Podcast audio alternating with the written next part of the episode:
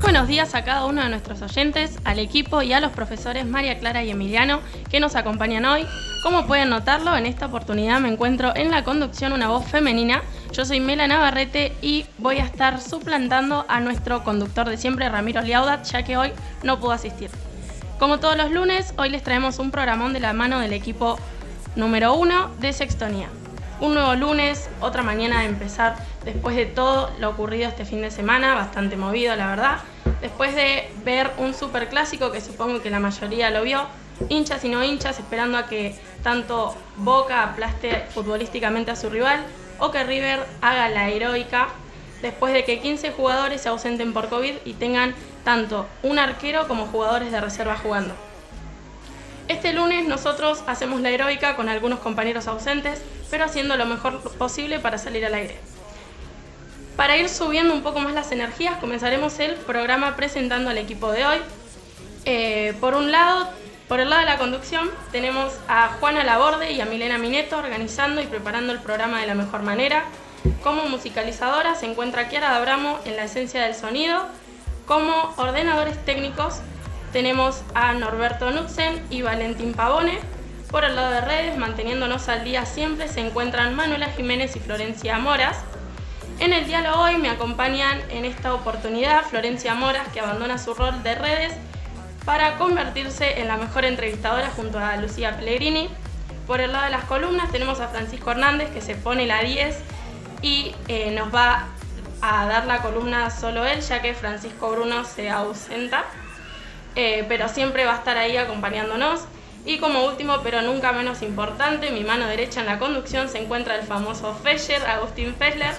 Agus, ¿querés contarnos lo que vamos a tener hoy? ¿Cómo te va, Mela? Buen día. buen día a todos nuestros oyentes.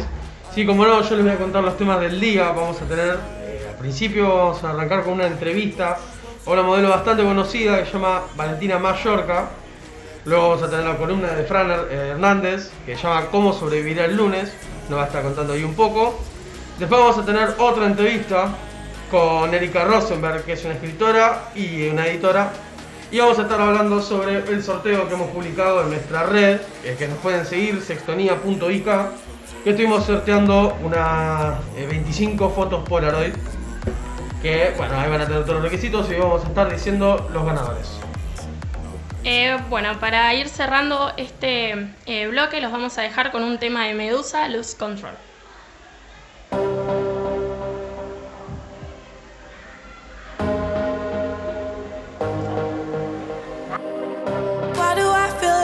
Drowning? Like I'm running out of air. Ah, why do I feel like I'm falling? When I'm nowhere near the edge. Just let me know. Can you be the one to hold and not let me go? I need to know. Could you be the one to call when I lose control?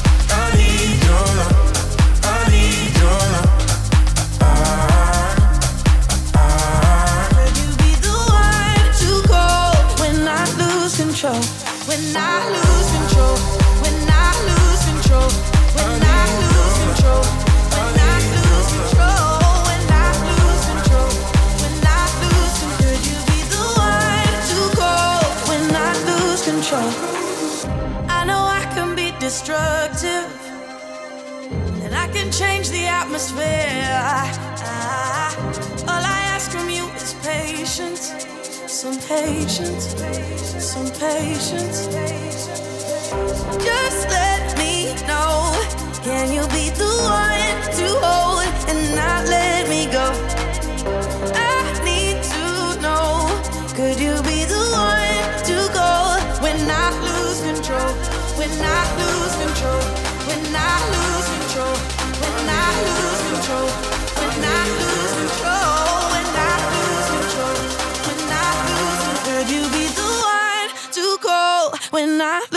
Control.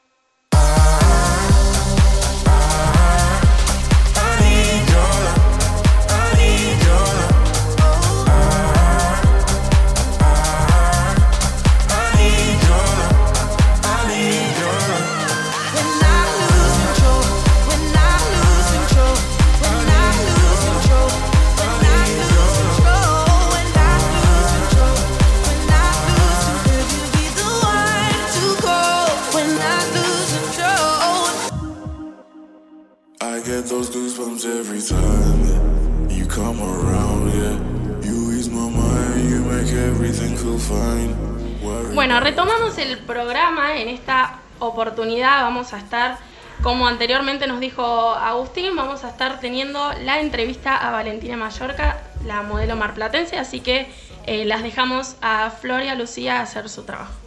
Eh, ¿Podrías empezar a contarnos un poco hace cuánto modelás? Yo arranqué a los 15, 15 y 16 años eh, el mundo de la moda y desde ahí no paré, gracias a Dios, y espero, bueno, seguir un poco más todavía. Tengo bastantes metas que espero que me lleven más tiempo porque, bueno, es lo que más me apasiona hacer. ¿Y qué te inspiró a empezar a modelar? ¿Fue porque alguien te dijo o por cuenta propia? No, fue 100% por cuenta propia. Desde chica que siempre le decía a mamá, quiero ser modelo, quiero ser modelo, era muy chiquita, como que tenía 4 o 5 años, y mamá como, bueno, pero falta un poco porque es más difícil siendo chiquitita. Entonces empecé a bailar para distraerme un poco mi cabeza y obsesión de lo que quería hacer, pero en cuanto tuve la edad más o menos dije, listo, ya está, o sea, arranco ahora, eh, pero no, nunca nadie me lo dijo. No sé cómo me, me nació a mí de chica eso. Y todo esto del tema que del baile y eso, ¿Vos decís que te, o sea, te ayuda en esto del modelaje o como que sí se relaciona? Sí, para mí sí, y lo mega recomiendo por una cuestión de eh, movimientos, postura, elasticidad, se nota mucho después, tanto sea en pasarela o en fotos, eh, y también la disciplina que te da. Yo bailaba clásico en una escuela, eh, que éramos militares, parecíamos, pero bailarinas. era terrible la exigencia que teníamos, a mí me encantaba. Eh, y eso también me dio, bueno, justamente la disciplina de, ser organizada, de poder con los tiempos y todo, y lo re agradezco y es más, en cualquier momento vuelvo porque también es un lindo cable a tierra. ¿Y qué es lo más lindo para vos de modelar? Lo más lindo, oh, creo que me gusta todo aparte, no, no le encuentro cosas negativas. Por el momento eh, tampoco nunca me pasó algo malo como para decir, uh, esto es un bajón.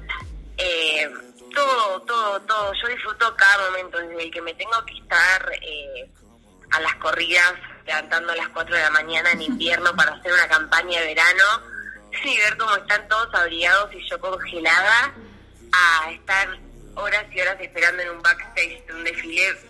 Creo que disfruto cada momento, es todo lindo, todo, todo, todo. ¿Y cómo te preparas para una campaña o desfiles en, la diaria. Claro, porque nos contabas que te tenías que levantar temprano y todo eso, ¿qué es lo que te lleva tiempo, digamos? Bueno, por ejemplo, si tengo una campaña en la mañana, suelo levantarme dos horas antes para estar con la cara como despierta, claro. mega dormida, que se nota, si no en las primeras fotos estoy, estoy como eh, zombie. Yo me levanto temprano, eh, me baño, me pongo crema, si es necesario me pongo algo en las ojeras para eh, descongestionar un poco. Como que me gusta tener mi momento de la mañana bien tranquila para después arrancar con pilas, lo mismo para desfiles. Y después en el día a día, bueno, siempre no, cuida, no me cuido con las comidas, pero sí me gusta entrenar, sí me gusta eh, mantenerme bien de pelo, de pie, cosas que parecen mega superficiales, pero que después ya se vuelven muy rutinarias y está muy bueno, ayuda un montón. Claro, es tomarte eh, un tiempo para vos y ya después eso te ayuda a arrancar. Claro, claro, totalmente. Sí, costumbre y creo que es también lindo para conectar con uno y después ya arrancar en toda la locura del día. eh, y bueno, viste que se dice que en el mundo del modelaje suele haber un poco de envidia entre las modelos Vos cuando te, toca hacer campañas o desfiles, ¿sentís que hay un poco de eso o te solés llevar bien con todos y hacerte amigos?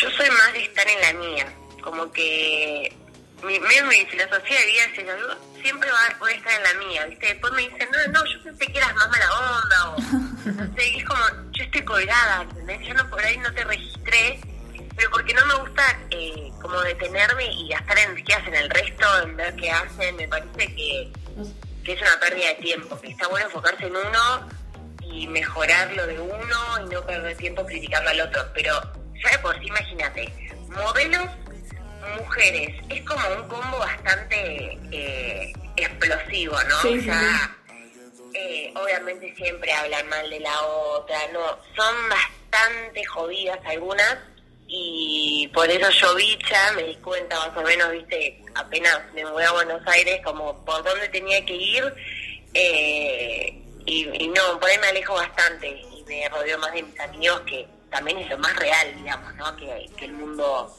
de la moda y estar siempre en pose, como que prefiero eh, no estar en esas, digamos. Claro, desprenderte de esa y pasarla bien, está bien.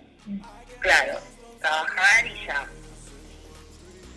Y vimos en tu Instagram que estudias algo que tiene que ver con el periodismo. Eh, quería saber si, o sea, vos cuando te recibas, ¿vas a pensar en seguir con el modelaje o vas a optar por dejarlo? No, la verdad que pienso unir las dos carreras, eh, tanto modelo como periodista. Eh, de hecho, ya empecé a trabajar o tengo algunas oportunidades por salir en lo que es medios, que creo que se van retroalimentando, o sea que las conseguí por ser modelo y van a ir así creciendo como de la mano, eh, pero no, no dejaría ninguna. creo que si llego a estar en, en algún medio me va a dar más trabajo de modelo y así entonces es para aprovecharlo al 100%. Claro, y vimos también que estuviste en la conducción de la colección de Costa Galana. ¿Qué sentiste vos? Eh, como que al principio no caía y veía que todos mis amigos, familiares me, me lo decían como, no, mirá, wow, qué sé yo.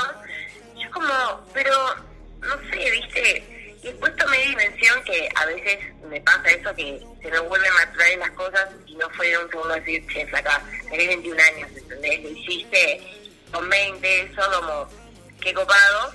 Eh, y son desfiles que yo desfile, que hago hace cuatro años y ahora estar del otro lado fue como raro. La primera vez cuando estaba por salir me empezó a latir el corazón y digo, voy a estar hablando y se me va a cortar la voz porque desfilando podés estar nerviosa, pero de última no tenés que hablar, o sea, no se te va a notar tanto. Claro. Y fue la primera vez hasta que le agarré la mano y después nadie me, me paraba, estaba copadísima y a la segunda edición más, más, más. Estuvo muy bueno. Claro, sí. Y esa es una gran anécdota que vos tenías para contar. Eh, ¿Te acordás ahora alguna que vos digas fue cuando pasó esto, en tal momento que estaba modelando, Tipo, ¿no te lo vas a olvidar nunca, algo así? Eh, que es como una anécdota que, que me parece copada, por no graciosa, es muy rara.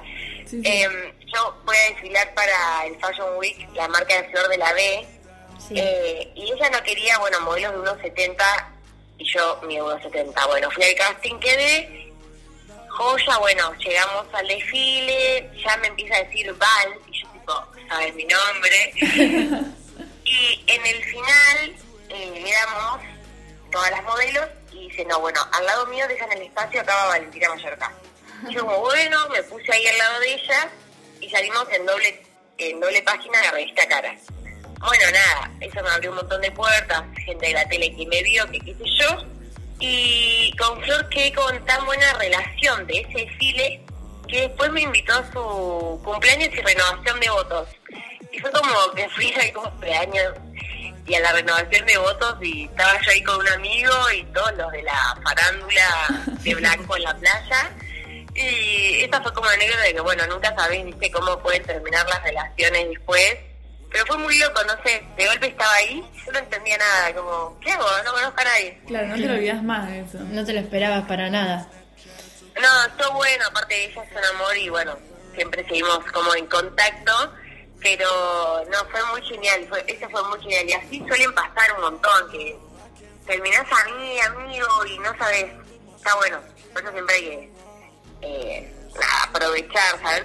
Yo soy como muy de saber con quién está hablando uno, esto de ser relajado, de, compañeros, creo que suma un montón después, por, por eso mismo, de que no, no sabes si terminas en una gran amistad o, por ejemplo, en otra fuente de trabajo. Entonces, nada, estar ahí, chill. Claro, bueno, y para ir cerrando, te pregunto, en base a esto que nos contaste, eh, ¿vos crees que para las personas que ponen, están arrancando o algo así, siempre es mejor arriesgarse? Porque si vos no hubieses ido al casting, que aunque no pedían chicas de 1,70, ponele, no hubieses quedado y no te hubiese pasado todo esto tan loco que está buenísimo. Sí, es jugársela y que si hay ganas, eh, meterle, porque a veces se piensa como, uh, qué lindo, la vida de la modelo, uh, mirá lo que tiene, o cómo consiguió esto, y es esfuerzo puro.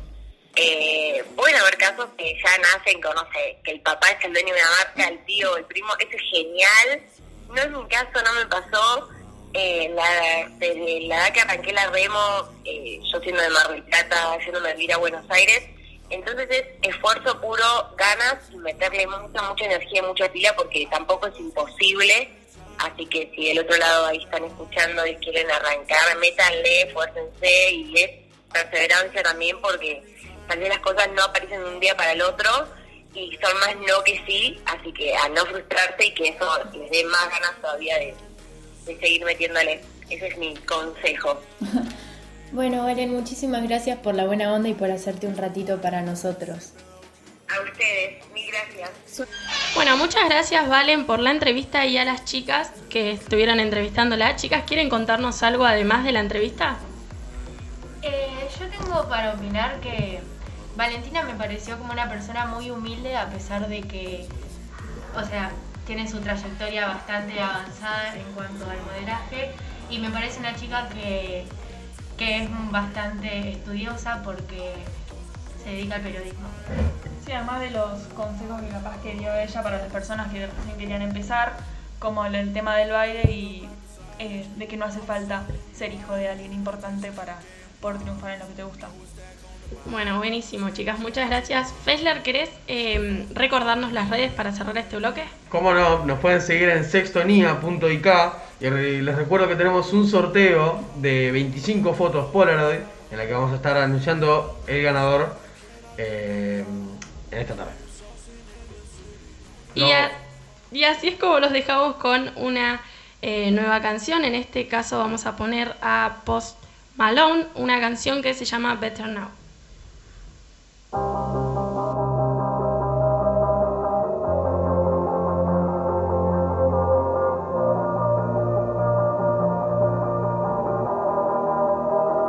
probably think that you are better now, better now. You only say that cause I'm not around, not around. You know I never meant to let you down, let you down. Would've gave you anything, would've gave you everything. You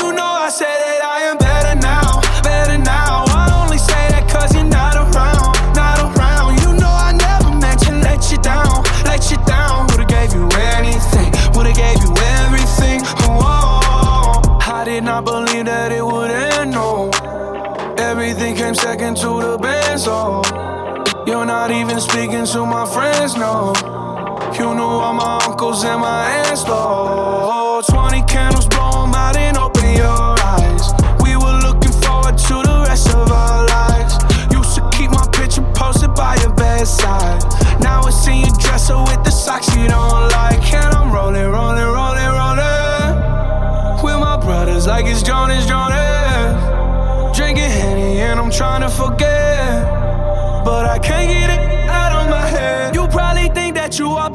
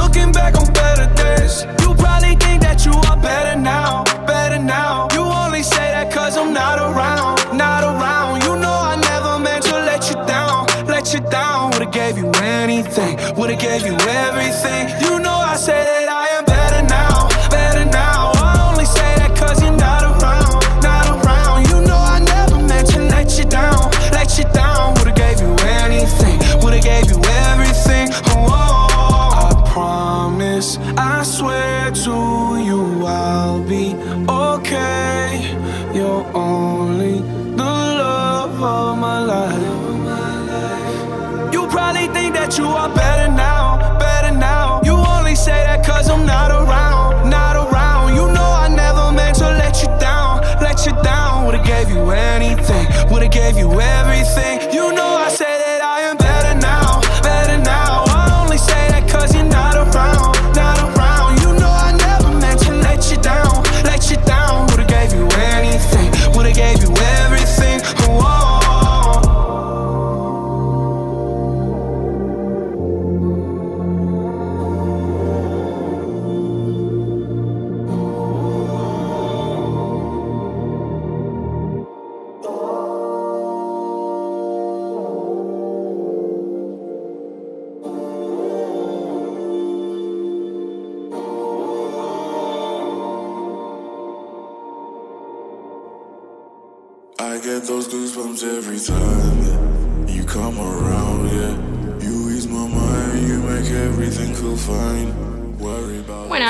oyentes, retomamos este programa en esta oportunidad con la columna que anteriormente ya les nombramos que nos va a estar dando Fran.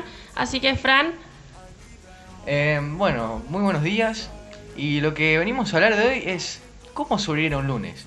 Porque todos sabemos que los lunes suelen ser los días más difíciles, como que arrancamos la semana. Son días aburridos, eh, porque como todos sabemos venimos del fin de alentador, disfrutando del tiempo libre. Y bueno, viene el lunes ahí para cortar la diversión. Eh, y qué mejor que arrancar el lunes bien arriba con música.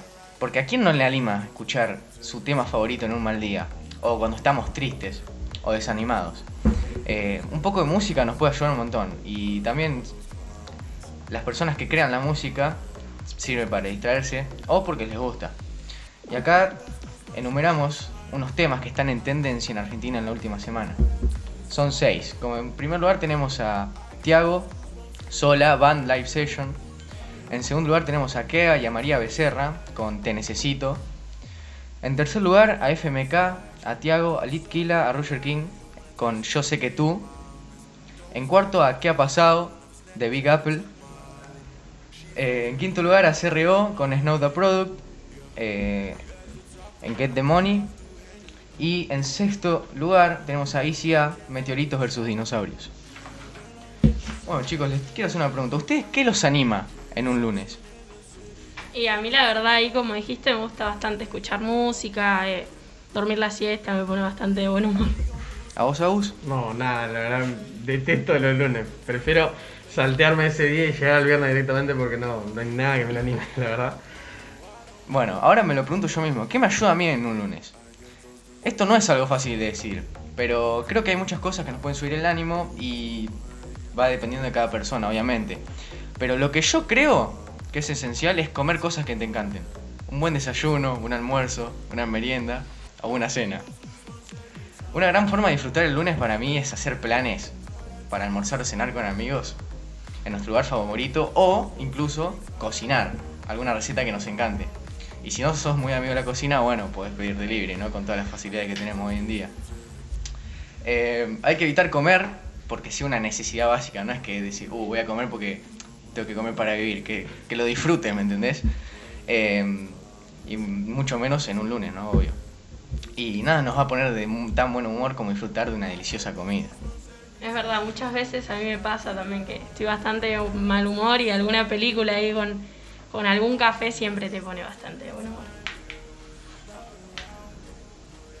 Eh, sí, yo pienso lo mismo, pero bueno, eh, para terminar la columna, no sé si, si quería decir algo más, Melanie, si quieres destacar algo. Bueno, más que nada recordar nuevamente las redes que nos encontramos en Instagram como arroba sextonía.ik y que en el próximo bloque vamos a estar anunciando al ganador del sorteo, así que estén atentos. Y nada, para finalizar el bloque vamos a estar escuchando una canción de Martin Garrix, Summer Days. She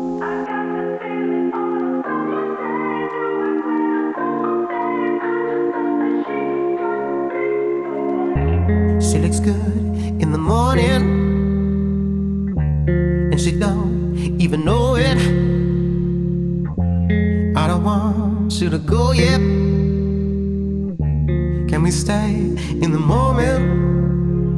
Don't look in the mirror, look into my eyes. When you see your reflection, you'll see what I like. Uh, you look good in the morning, and you don't even know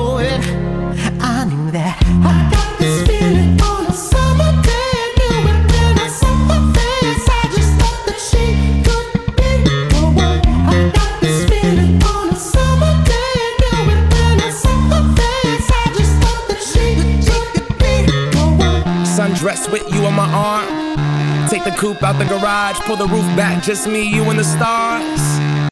Toast to the gods. She's a one, a masterpiece. She a drug at a fast release. Got me sprung, wrapped in sheets. Wake up, fuck, and then we going back to sleep.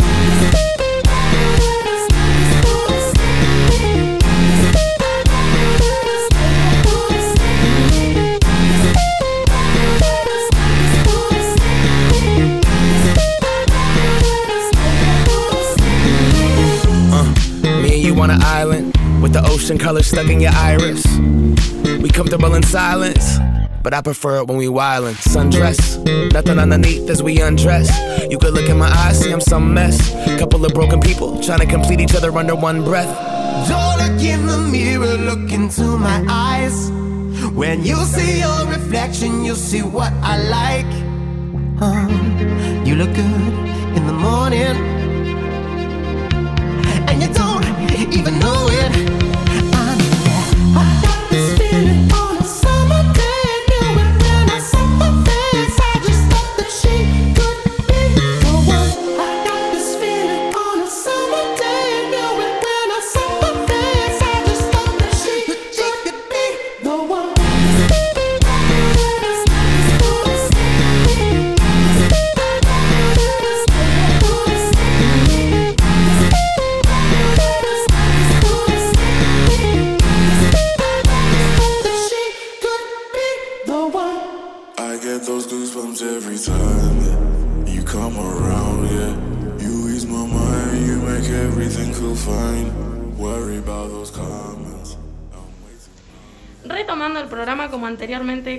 En este último bloque vamos a estar teniendo una entrevista a Erika. Así que nada, chicas.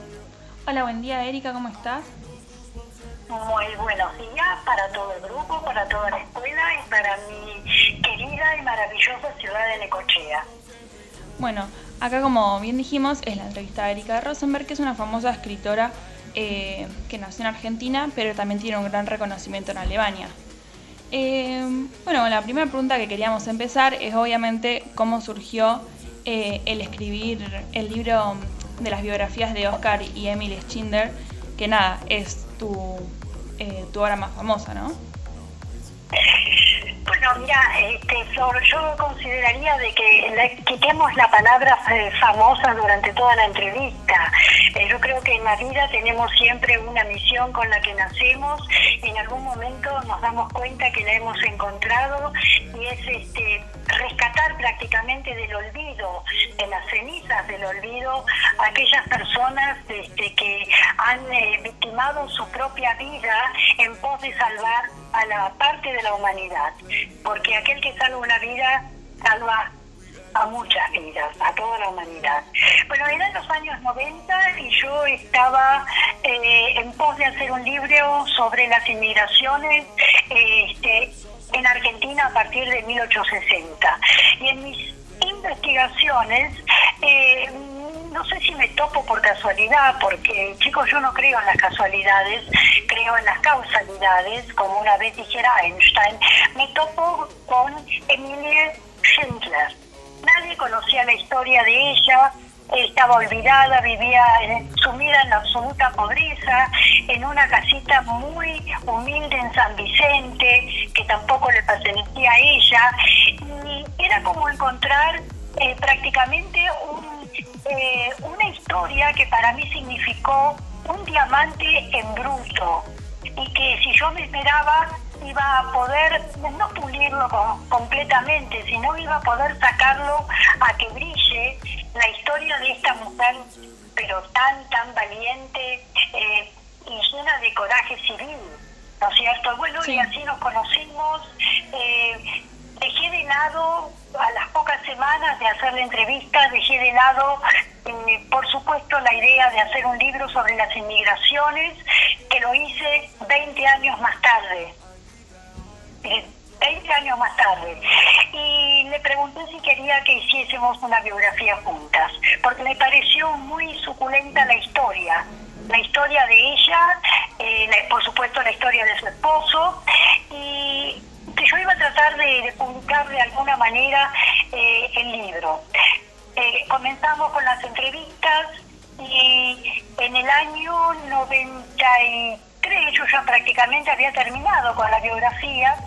Eh, la había hecho primero en alemán, después la había hecho en castellano, pero resulta que ninguna editorial de ninguna parte del mundo le interesaba porque era la historia de una mujer. Fíjense ustedes la misoginia de aquel entonces. Por suerte hoy hay un grupo que está en Me Too y ha cambiado la sociedad.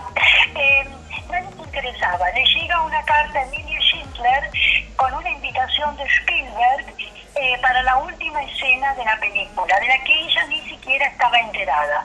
Punto uno. Punto dos, eh, la invita como a una sobreviviente más, como a una judía sobreviviente, y aún encima, en el penúltimo párrafo, párrafo de esta invitación, la invita como si ella, eh, con su esposo, eh, obviamente acompañé a Emilia Schindler a Jerusalén, eh, estuve presente, soy testigo ocular de lo que sucedió ahí. Este, él la ignoró por completo.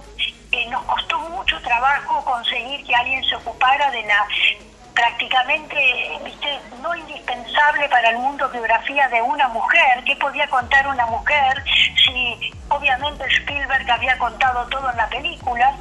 Pero bueno, así nació nuestra amistad, así nació esa biografía, nacieron muchas otras más y yo sigo escribiendo. Claro, y además eh, es muy raro que Steven Spielberg no le haya dado el protagonismo, el protagonismo que se merecía a Emily, siendo ella la protagonista de la historia.